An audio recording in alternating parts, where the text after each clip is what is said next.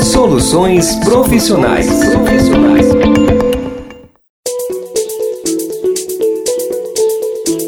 Olá, mais um episódio do podcast Soluções Profissionais está começando.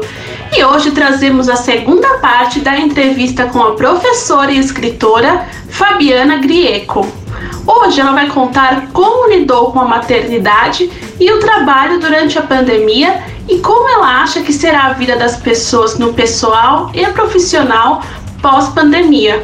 Vamos ouvir agora. Soluções profissionais. Falando um pouquinho sobre a sua trajetória também aí como escritora, como é que surgiu a ideia, a vontade de escrever, né, escrever o seu primeiro livro. Conta mais para nós sobre essa escolha também, né, de ser escritora. Se tem mais livros em andamento também, se será voltado para o público infantil ou se você pretende mudar.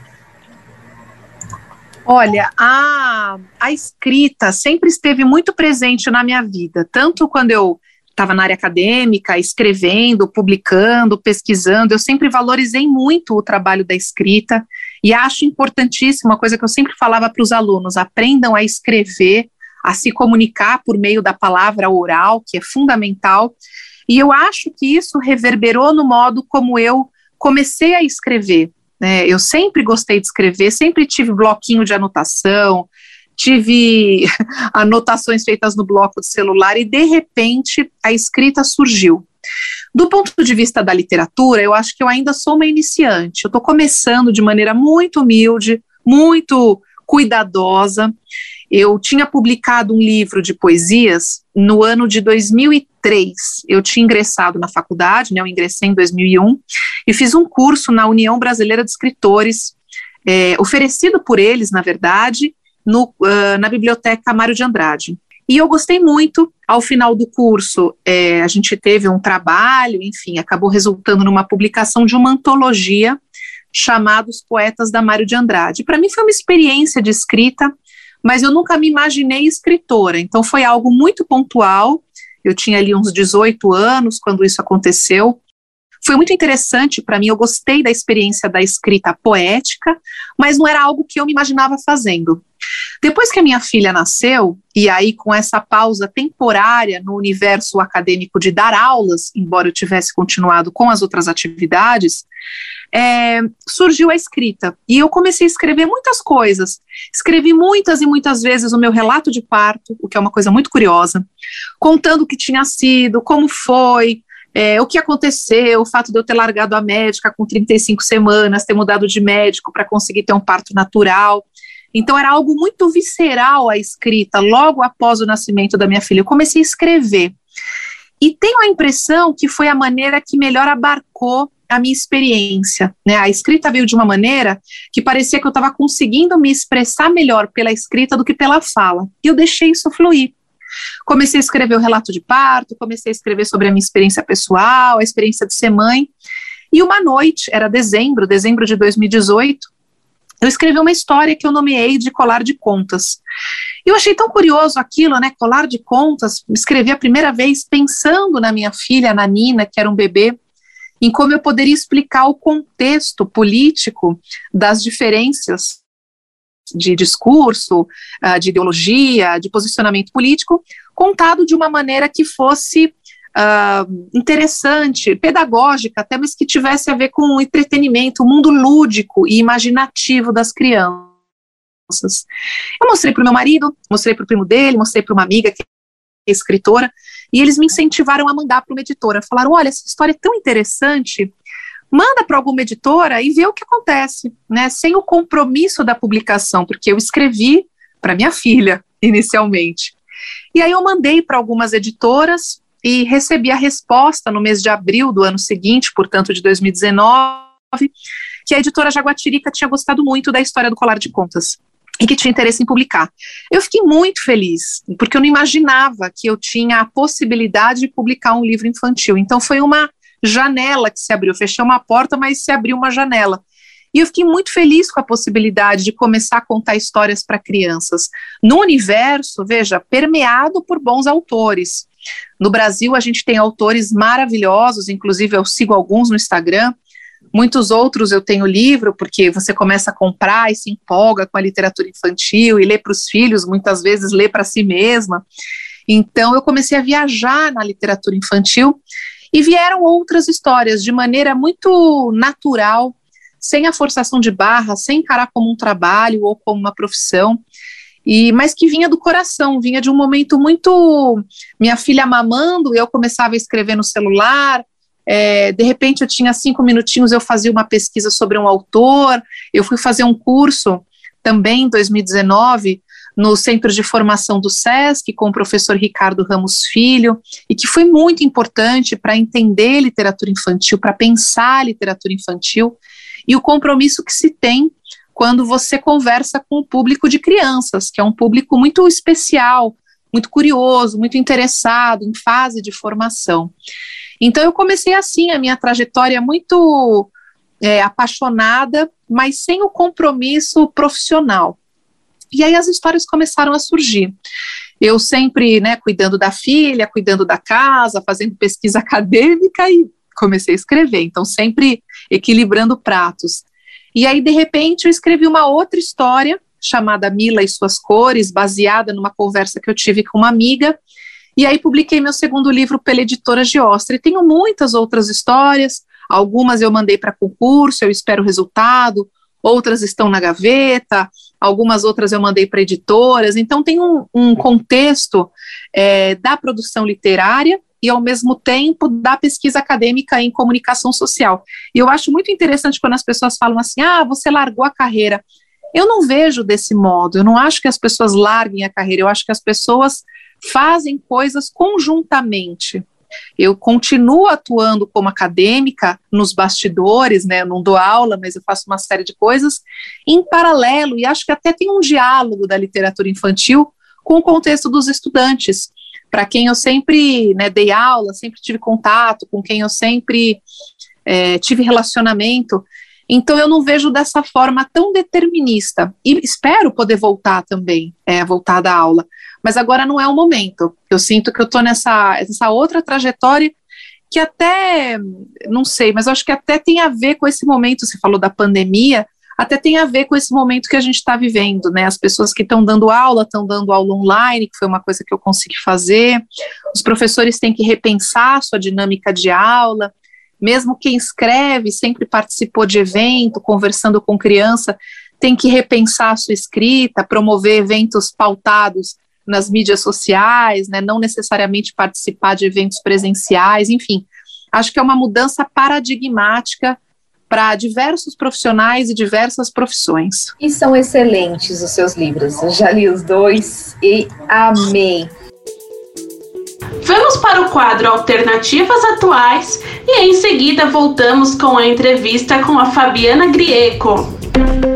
Alternativas Atuais.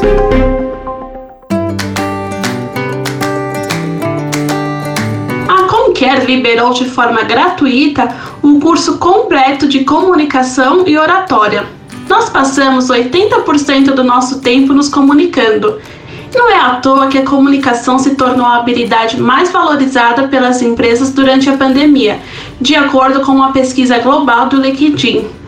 Você pode aproveitar essa oportunidade e se inscrever gratuitamente no curso de comunicação e oratória tornando-se um profissional mais respeitado e influente. A partir de um diagnóstico completo que avalia suas habilidades em comunicação e oratória, você vai receber um conteúdo totalmente adequado ao seu nível de conhecimento para se desenvolver e revolucionar a sua carreira. As inscrições vão até o dia 23 de agosto e o curso ficará disponível de forma gratuita até o dia 31 de agosto. Acesse o site escolaconquer.com.br para mais informações. Alternativas atuais. Para a gente encerrar, Fabi, deixa uma mensagem aqui, uma reflexão sobre o pós-pandemia, o que, que você acha que vai mudar mais ainda na sua vida, na vida das pessoas, nas profissões, e uma mensagem final também. Eu queria agradecer a oportunidade de falar com vocês. Eu sempre abraço as iniciativas que falam de profissões e que podem ajudar os jovens de alguma maneira.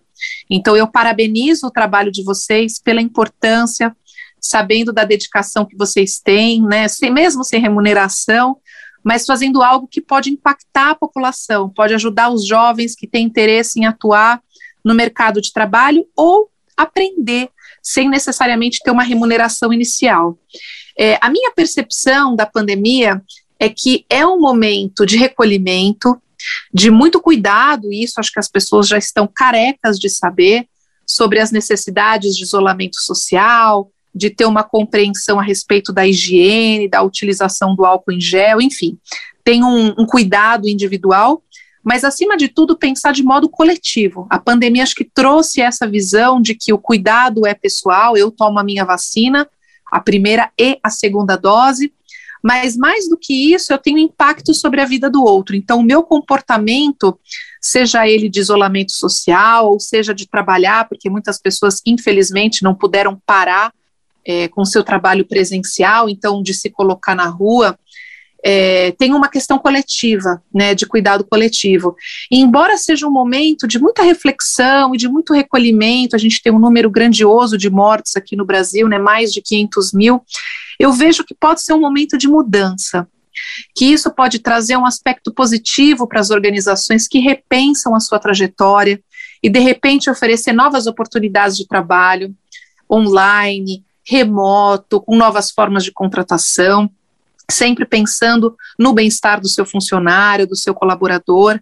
E para o jovem que, de repente, tem oportunidade de começar a trabalhar, ver o mundo de uma maneira otimista, porque a gente está tendo um momento tão delicado e tão complexo, mas apesar disso, existe a oportunidade de fazer algo novo. A pandemia trouxe a possibilidade de se repensar o trabalho e também de se repensar as profissões.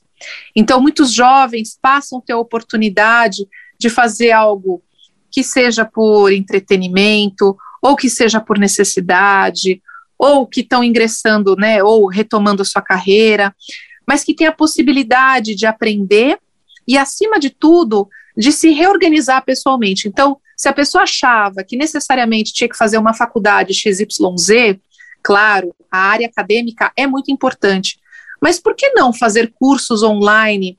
Por que não participar de atividades de pesquisa?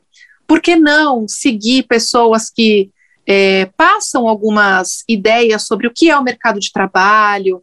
Como é possível fazer novas pesquisas? Eu quero dizer, a gente tem outras oportunidades que surgiram no contexto da pandemia. E eu tenho um olhar otimista, apesar de tudo, eu acho que os jovens eles sabem fazer muitas coisas. Diferentes de mim, por exemplo, quando eu comecei eu sabia fazer algumas coisas, mas a internet não era o que é hoje. Então, hoje a internet tem um caráter formativo que possibilita muita gente poder aprender, ainda que não tenha investimento financeiro, ou investimento financeiro pequeno. Tem muito faça você mesmo, tem muito faça pesquisa, é, faça contatos com pessoas que já estão trabalhando e você pode trabalhar de casa. Então, apesar desse contexto, eu tenho um olhar muito otimista. Eu acho que surgem novas oportunidades, surgem novas profissões, e claro, teve muito desemprego, né? Do modo como a gente vinha é, conhecendo e se desenvolvendo como sociedade, a gente vai ter que repensar algumas coisas, né? Como é que o profissional que atuava numa cozinha, de repente essa cozinha não, não atua mais? Quantos funcionários foram mandados embora? Né, numa, sei lá, num escritório de direito, de advocacia, quantos funcionários. Então, as organizações têm que se repensar e também as pessoas que querem atuar no mercado, que têm a possibilidade, também têm que se repensar.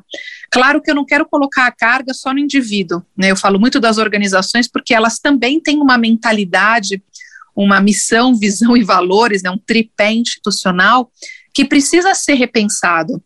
De que maneira eu posso atender os funcionários? De que maneira eu posso atender bem, apesar da pandemia? Porque a pandemia não é só um marco simbólico, né, o novo coronavírus, é uma mudança paradigmática da sociedade. Então, não é do offline para o online, são todas as esferas sociais que sofreram um grande impacto por conta da pandemia, e agora a gente precisa se reestruturar como sociedade, pegar bons exemplos de bons políticos, de bons países é, identificar o que pode ser feito.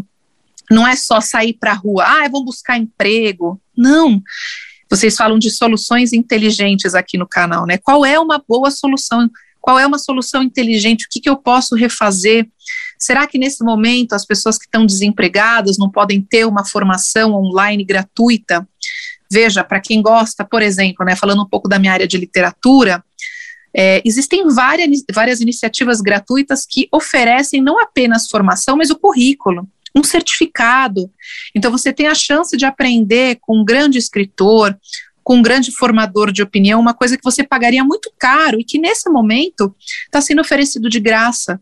Né? Então, se você tem esse olhar de aproveitar as oportunidades, de fazer bons relacionamentos, de aprender com conteúdos que são oferecidos na internet, a internet está cheia de coisas ruins, é verdade, mas a internet também está cheia de coisas boas muitos cursos gratuitos, muitas boas entrevistas, muitos bons podcasts, todos gratuitos. Então, eu acho que é um momento de se reprogramar, de se repensar e sempre pensando que a gente pode fazer o bem para alguém, né? A gente está vivendo um momento muito delicado, muito difícil, mas a gente pode fazer um mundo melhor. Com certeza, maravilhoso, muito bom mesmo você ter participado aqui. Já estamos encerrando o nosso podcast Soluções Profissionais. Muito obrigada por ter participado. Parabéns pelo seu trabalho. Sucesso para você, Fabi.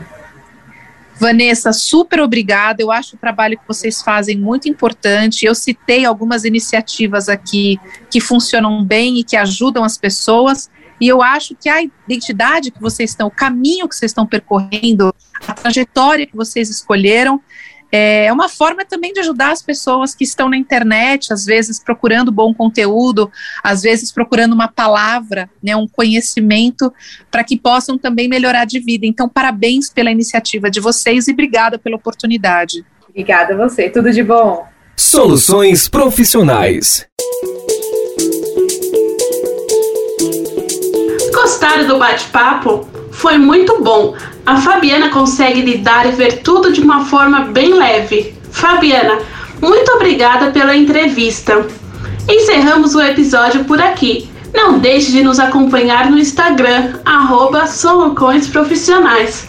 Esperamos vocês no próximo. Até lá!